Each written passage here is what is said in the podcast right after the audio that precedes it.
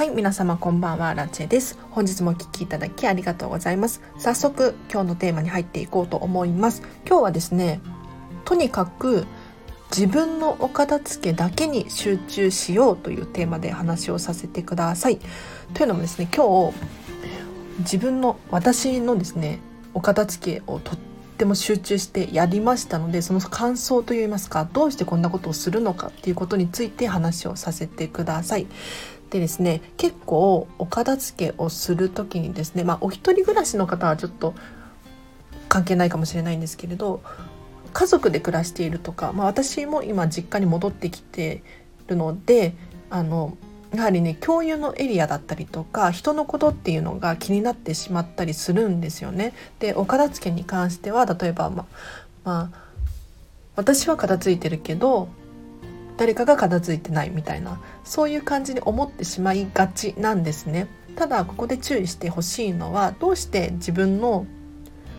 ことよりも相手のことが気になってしまうのかっていうとやはりご自身の自分自身のお片付けがきちんと終わっていないからだっていうふうに思います。うん、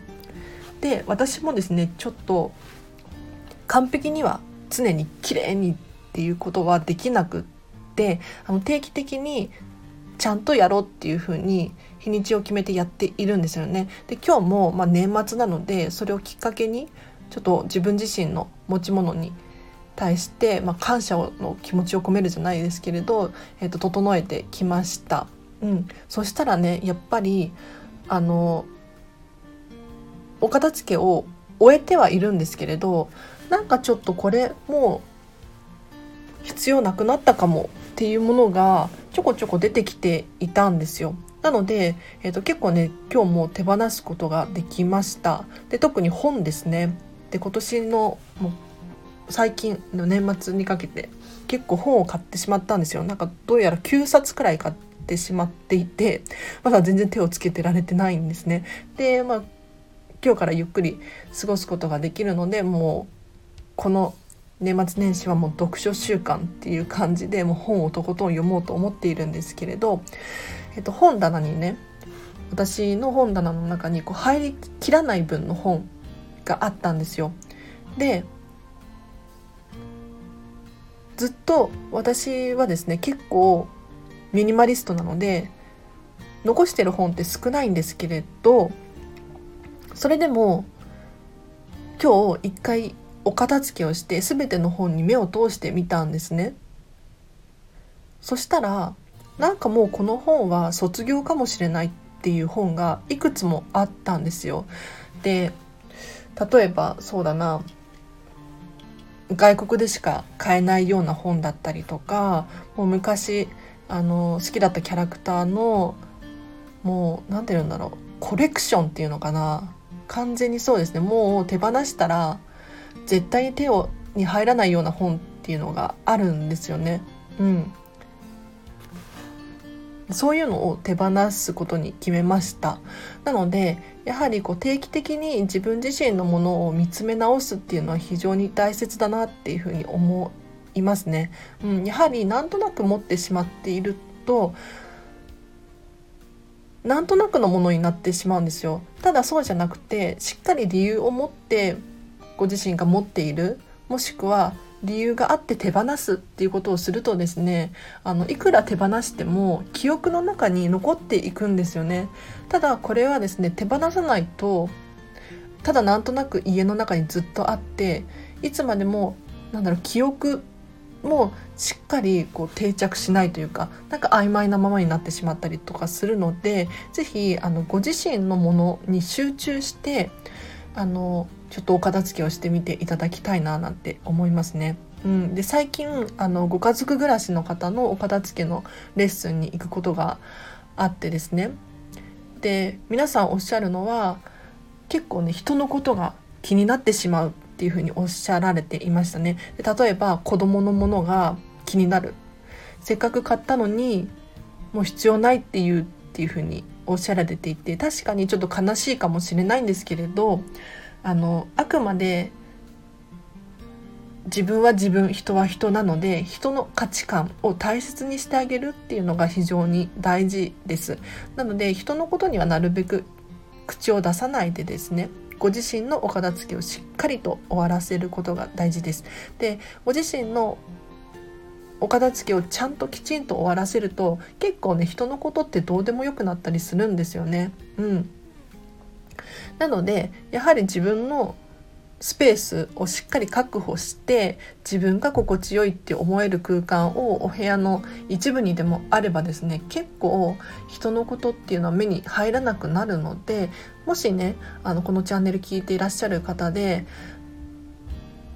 えーと、お一人暮らしだとちょっとないかもしれないんですけれど あのご家族で暮らしているようなんていう方いらっしゃったらあのとにかくご自身のお片付けを終わらせてみてください。そうすることによってあの相手もお片付けいいなっていうふうに思うかもしれないのでそうなるのをそうなるきっかけを与えるというかそうなるまで待つことが重要ですね。あのお片付けしなよっていうふうに言うのではなくって自分からなんかちょっとやってみたいっていうふうに思わせるっていうのがポイントなのでで是非ねあのご自身のお片付けが終わっていないのであればもうご自身のお片付けだけに集中するで人のことはもうとことん無視していただいて結構なので自分のお片付けに集中しましょう。はい、で私も今日本当に自分だけのお片付けを頑張ってやってきました。はい、で私自身はですねそうお片付け終わっているんですで終わってるのにどうしてお片付けをしたのかっていうとやはり年末なので自分自身が何を持っているのかっていうのを再確認じゃないけどちゃんと把握しようっていうふうに思って、えーと、一つずつこう手に取ってえーと、見つめ直してきたんですよね。でそうすると、まあ、今年1年いろんなことあったなっていうふうに思ったりとかあもうこれは必要なくなったなって。自分が成長したからもうこれは大丈夫だなって思えるものがあったりとかするんですよ。はい、なのであの一度お片付けが終わっていても定期的に持ち物を見直すっていうのも大切だなっていうふうに思います。なので、えーと、もしお片付けが終わってるよなんていう方いらっしゃったとしてもあのぜひ一つ一つちょっと確認してみていただいて自分の成長を確かめるじゃないですけれどでいいなと思います。はい、では今日はここまでにします。で今日の合わせて聞きたいなんですけれど過去にですね何かを手に入れたければ同じ分だけ手放そうというテーマで話している回があります。こちらリンク貼っておきますので、ぜひチェックしてみてください。で、これね、もう、あと数時間で2020年終わって2021年になるんですけれど、来年、まあ、新しくですね、何かを始めたいよなんていう方、たくさんいらっしゃると思うんです。で、来年こそはあれをやろうとか、ね、何か目標があったりとか、っていう方いらっしゃると思うんですけれど何かをやはり手に入れるとか何かやりたいことがあるのであればそれと同じ分だけ先に手放してしまった方がいいよという話を詳しくしております。というのもですねちょっと簡単に説明すると時間だったりとかなんだろうやることリストだったりとか今現状のままでもうパンパンですよね1日24時間あって今日も24時間あったんですけれどこの24時間っていうのは何かで埋まってしまってるんですよすでに。でここでポイントなのはこの何かで埋まっている時間のうちの何かを先に削れば空いた時間が出てくるんですね。隙間時間が出てくるんです。でこの時間を利用することによってようやくあのやりたいことだったりとか好きなことっていうのが埋める時間が出てくるので今パンパンなスケジュールの状態に何かをこう押し込むのではなくって先にスペースを作ってから入れるっていう風にすると結構新しいことだったりとかもできるのであと習慣とかもそうですよね。あの例えばテレビを見るのが嫌っていうのであればもうテレビを捨ててしまうとかこういうことにすることによってあのもう強引に強制的にテレビを見ない環境を作ることができるのでやはり何かを手に入れるためには同じ分だけの何かを手放す必要があるなっていうふうに私は思いますこちらぜひあの来年また新しい1年が始まるのでぜひチェックしてみていただきたいなと思いますでは今日のテーマはここまでにします。でお知らせがあります。ノートでブログ書いております。こちらはですね、えっと、このチャンネルで喋っている内容を文字に起こしたものです。でパパッと読みたいっていう方だったりとか復習したいっていう方はこちらぜひフォローしていただけるととっても嬉しいです。で、あとインスタグラムやってます。このインスタではですね、私がラジオ更新したよっていう情報だったりとか、私の私生活が見れるようになっています。で、あとは、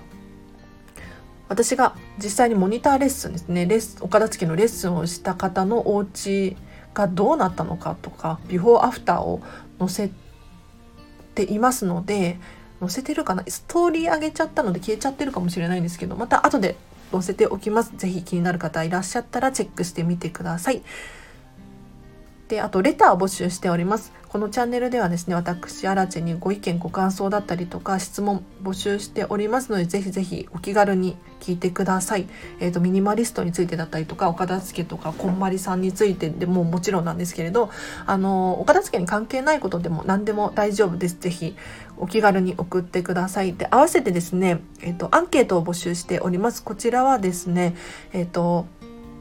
私に伝えたいメッセージがあるだったりとか今後のこのラジオで話してほしいテーマだったりとかも募集しておりますので一言とかでも大丈夫です。アンケートを答えていただけるととっても嬉しいです。ということで今日はここまでにします。でここからは雑談なのでお付き合いいただける方いらっしゃったらぜひ聞いていただきたいです。で今日はですね私ホテルに泊まっています。はい。あの都内のホテルなんですけれどもう GoTo トラベル終わっちゃったんですがまあえっ、ー、と今日はね3000円くらいで宿を取ることができました。うん。安いですよね。で今日もね思何を思ったのかっていうとこう都内に出てきた都内に出てきた都内済みなのに都内に出てきたっておかしいですね。うん。あの電車とかガラガラで本当に人がいないななんて思いましたね。でホテルに着いてみるとホテルで何て言うのかな働いてる方がいらっしゃるわけですよ。なんかこのコロナがまたね結構増えていってとかなんかみんな自粛ムードにもかかわらずやはり電車だったりも動いてるしホテルも動いてるしなんか仕事してる人もいるんだよなとかって思ってなんかちょっとねいろいろ考えさせられましたね。はいで私もですねどうして今日ホテルに泊まっているのかっていうとなんかお正月だからといってなんかゆっくりするとかダラダラするっていう風には考えられなくってですねあのしっかり自分のことをやりたいことをやりたい。要するに本をもう9冊読まなきゃいけないので9冊読みたいしあとブログも更新したいしなんだろうないろいろやりたいことがあってですねで今日も自分のお片付けをしつつえっ、ー、とモニターレッスンのレポートを提出しましたね。えっ、ー、とこれ何かっていうとあのコンマリメディアジャパンっていうえっ、ー、とコンマリさんの日本の会社があってですねでここに私がモニターレッスンをするたびにレポートを提出しなければならないんですよ。はい、で今日も朝それを書いてから自分のお片付けレッスンあお片付けレッスンじゃないお片付けをしてでちょっとゆっくりご飯食べたらちょっと2時間くらいお昼寝しちゃったんですよね。うん、なんか今日すっごい眠たくってなんだろうこの睡魔はっていうくらい眠たかったですね。はい、疲れちゃったのかな でホテルに移動してこうしてスタンド FM 撮っていってでこれからまたブログ書きたいなって思っていてうん。もしかしたら今日の夜更新できるかもしれないです。今日喋った内容を更新したいななんて思ってますね。で雑談が雑談すぎて何のテーマもなく喋っておりますがあの夜なので夜はですねちょっとダラダラ長く喋ろうと思っています。というのもテレビだったりとか深夜ラジオとかも結構夜のやつ面白くないですか？あの特に何も考える必要なくこう聞ける感じがなんか心地よいというか。なので結構こういうふうにねダラダラ喋ってしまっているんですけれどあえてというかあの実験的にやっています。でもちろん人気がなければ ちょっと今後変えていかなければならないんですけれどあのというのも、えー、と最近またフォロワーさんが増えていてなんかびっくりするくらい増えてますね。うん驚きで、えーと、やはり私のことについて知らない方が増えているだろうしあの私のことを知っていただくことによってこの人にお片付け習いたいだとかこの人の価値観分かるっていうふうに思ってもらえると嬉しいのでこうしてちょっと私のプライベートな部分も喋っております。でやはりねこのチャンネルで一番大切にしたいのは、えーと、価値観が同じ人が集まってくれたらいいなっていう部分なんですよ。あの何て言うのかな。人って好き嫌いが絶対にあるじゃないですか。100人が100人好きみたいなものってないと思うんですよいくらたとえそれがお金であってもお金ってみんなが好きだろうっていうふうに思ってらっしゃるかもしれないんですけれど中にはなんか痛い経験があったりとかなんかお金持ちすぎてとかなんだろうなお金が嫌いっていう方もいらっしゃるはずなんですよ。世界中探せばね。なので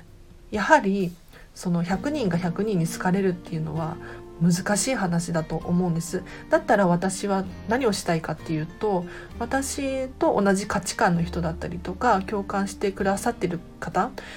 私のことをフォローしてくださっている方に向けて丁寧にちょっとお片付けを伝えたいとかお片付けに関連した話だったりとかを伝えていきたいなと思うんですなのでちょっとあの黒い部分だったりとかも喋ったりするんですよ。うん、というのもやはり万人受けする内容を喋るのではなくって、えっと、コアファンを作るっていうことを目指したいなと思っていてあのファンの方が多ければそれだけでなんかあの楽しいです自分が。楽しいですしあの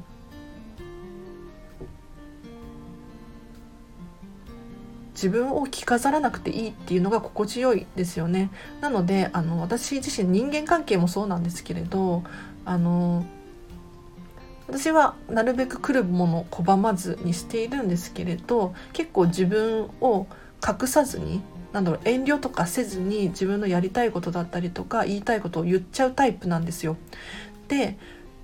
もし私がこう喋っている内容がちょっと価値観違うなとかなんか好きじゃないなっていう風に思う方いらっしゃると思うんです。で今聞いてる方の中にももしかしたらいらっしゃるかもしれないんですけれどそういう方はですねあの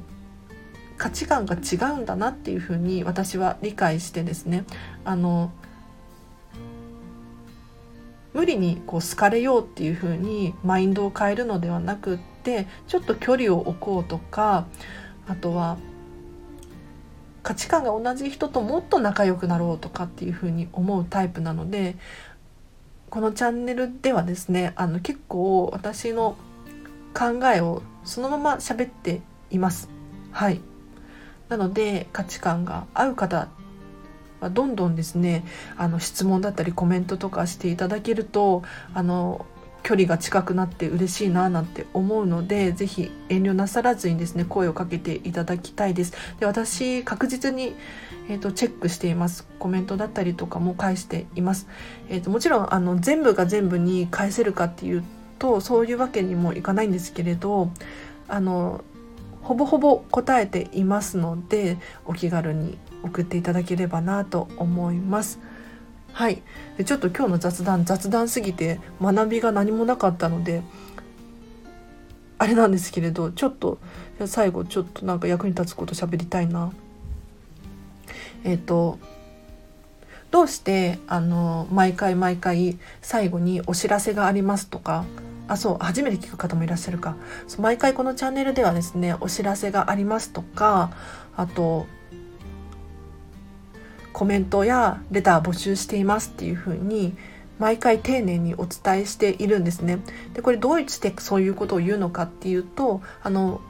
リスナーさん皆さんがもちろん毎回私のチャンネルを聞いてくださってるわけではないしこの放送も初めましての方もたくさんいらっしゃるのでレター募集していますっていうのをちゃんと毎回伝えていかないと全ての人にこう伝えきるっていうことができないんですよね。でさらに言うと毎回聞いてくださっている方の中にもなんとなくこう聞き流しちゃったりとか、えーと、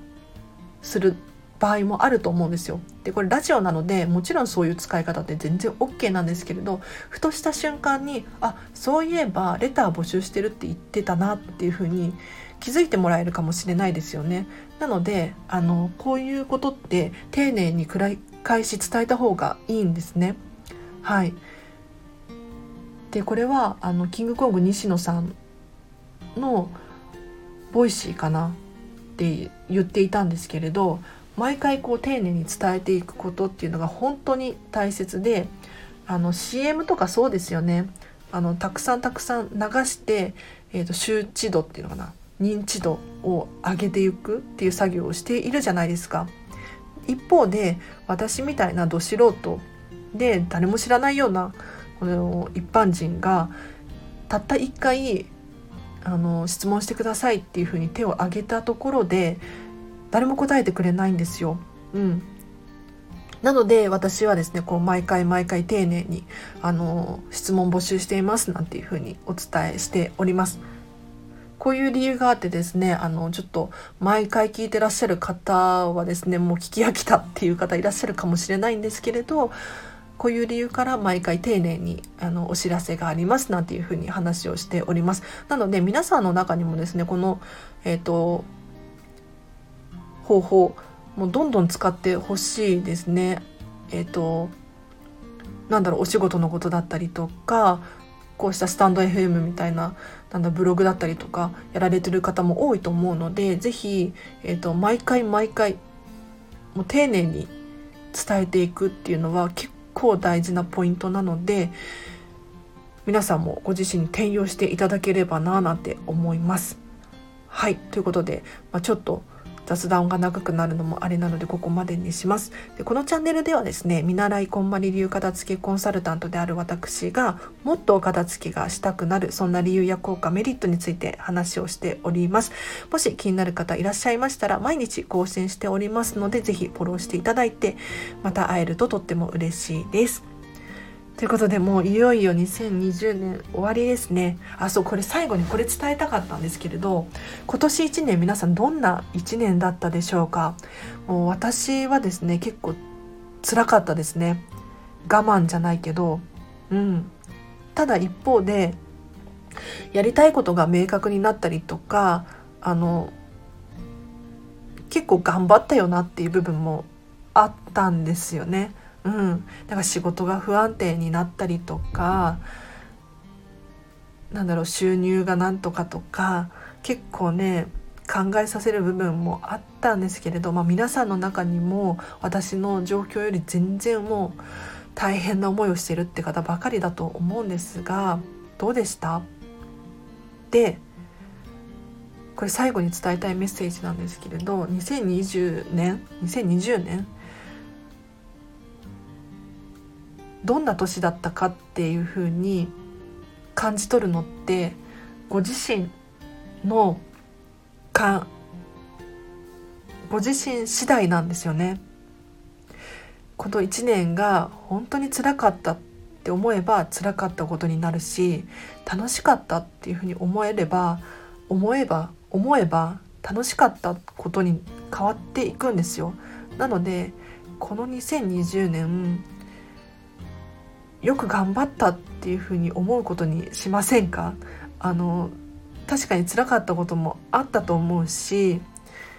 なんだろう結構我慢しなきゃいけないことだったりとかいろいろ制限があって大変だったと思うんです。ただいいことも悪いことも全てご自身次第なんですよ。たとえ周りがいいっていうふうに思っている言っていることであっても自分自身が心地よくないと思えればそれはそれでいいんですよ。一方で周りが悪いことだっていうふうに言っていることでもちゃんと自分の中にこう理屈が通っていていいっていうふうに思えるならそれでいいと思うんですね。なので今年1年いろんなことがあったと思うんですけれどいい1年だったっていうふうに私は思いますね。あの本当になんか当時はもうどうなるんだろうとかすっごいね落ち込んだ時期もあったんですけど今こうしてなんとなくなんとなくっていうか生きていけているわけですよ。うん、なんか一時期死ぬのかなとかって思いませんでした？ねただ生きてるしなんだろう太陽はまた明日も昇るわけですよね。で日本に生きていて日本人として生まれて割と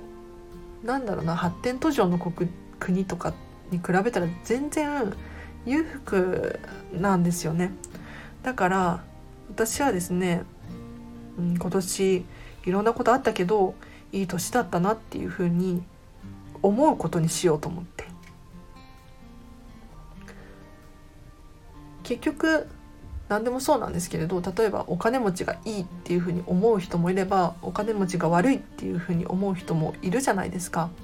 やはり自分自身の価値観でしかないんですよだからこの2020年がいいっていうふうに思うのか悪いっていうふうに思うのかっていうのはもうご自身の判断でしかないっていうふうに思います。なのであのもう最後の最後なんですけれど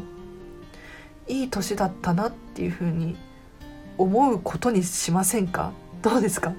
ちょっと私の勝手なあれなので私だけがそう思ってるかもしれないんですけれど私はですねもう悪いことも辛かったことも頑張ったことも全部ひっくるめて2020年はねいい年だったなっていうふうに思います。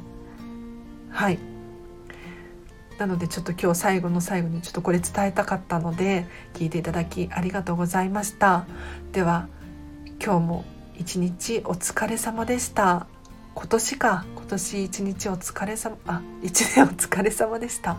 また明日また来年もハッピーな年になりますように。あらちでした。バイバーイ。